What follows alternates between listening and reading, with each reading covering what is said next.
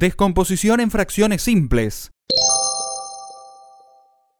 El método de descomposición en fracciones simples consiste en descomponer un cociente de polinomios en una suma de fracciones de polinomios de menor grado.